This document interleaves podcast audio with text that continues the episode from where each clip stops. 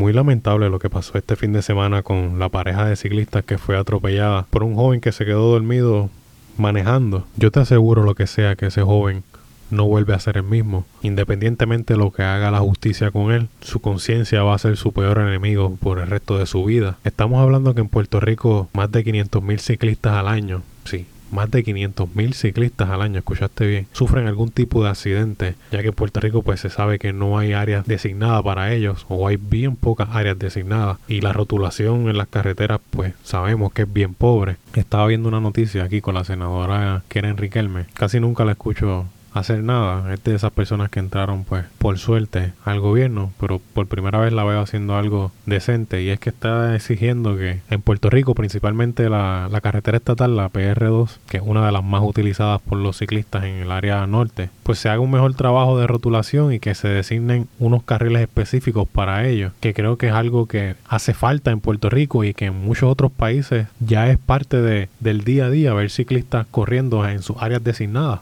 Pero aquí en Puerto Rico pues se sabe que muchas veces los ciclistas tienen que correr por la calle porque no tienen un área donde correr. Y es muy lamentable que estas dos personas tengan que perder la vida para que entonces el gobierno tenga que tomar alguna acción sobre el hecho. Uno de los datos lamentables de esto es que el muchacho dio .085 en la prueba de alcohol y para su edad en Puerto Rico, cuando estás por encima del .08%, ya es considerado como ebrio. aunque estaba prácticamente ahí raspando sobre lo que es estar en ley, ahora mismo la ley le puede caer encima como si hubiese estado totalmente borracho. Estamos hablando que un .08 son 5 cervezas, seis cervezas más o menos, por dar un, estimado. Que tal vez para algunos es normal, para otros es como que están empezando un jangueo, pero para términos de conducir, pues en Puerto Rico es considerado estar ebrio. Y es muy lamentable porque posiblemente la ley le vaya a caer arriba a este joven de 29 años y ya de que su conciencia no, no va a poder escapar, tal vez vaya a cumplir cárcel y sea por largo tiempo por un error que cometió y cobró la vida de otras dos personas. Es fuerte cuando vivimos en una sociedad que gira en torno al trabajo, donde ahora mismo estamos viendo que después de la pandemia muchas personas han renunciado a sus trabajos y han decidido trabajar por su cuenta o tal vez perseguir el sueño que,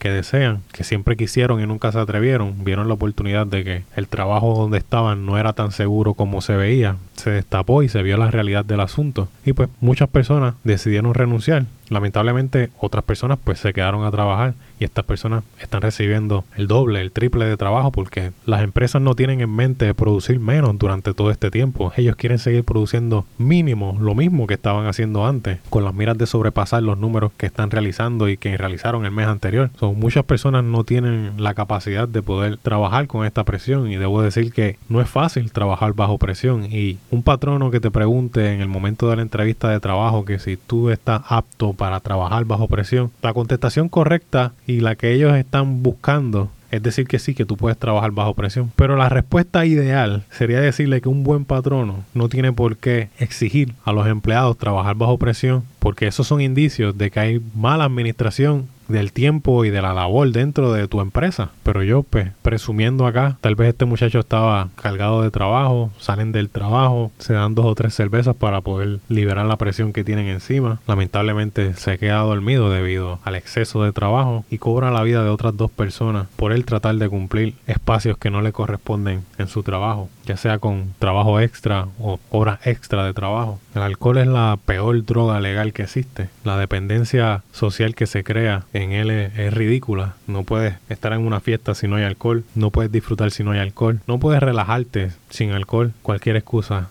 en Puerto Rico es buena para beber y me da mucha pena por, por ambas partes. Esta pareja que estaba tratando de ejercitarse, de tener tiempo juntos, de poder mantenerse saludable, posiblemente despejar su mente de los problemas de la semana y lo menos que se esperan es encontrar su fin realizando algo que les gusta. Yo sé que esto se escucha triste, pero lo que quiero llevar es que si vas a conducir, no bebas y si vas a beber, no conduzcas. Yo sé que es algo que se repite y se dice y se dice y a veces cuando las cosas se repiten tanto, pierden el valor y pierden el peso. Pero hoy en día hay tantos métodos de transportación como el Uber, las facilidades que hay hoy en día que no existían hace unos años atrás, es cuestión de llamar un Uber que te lleve a tu casa. Si saliste de beber de un jangueo o whatever de la casa de un amigo. No combines la presión laboral con alcohol, porque aunque sea poco alcohol y estés bajo los números legales del por ciento de alcohol en la sangre, pues la mezcla con el cansancio, la presión, el estrés, te puede provocar esto, quedarte dormido, darte un shutdown, algo que tú no esperas ya que tu cuerpo está cargado. Nada, aunque te sientas tonto al momento, que tú digas, es que yo no, no bebí mucho, llámate un Uber, vete a la segura, llega a tu casa, cuida tu vida, cuida la de los demás y que esa pequeña decisión no sea la que te persiga el resto de tu vida.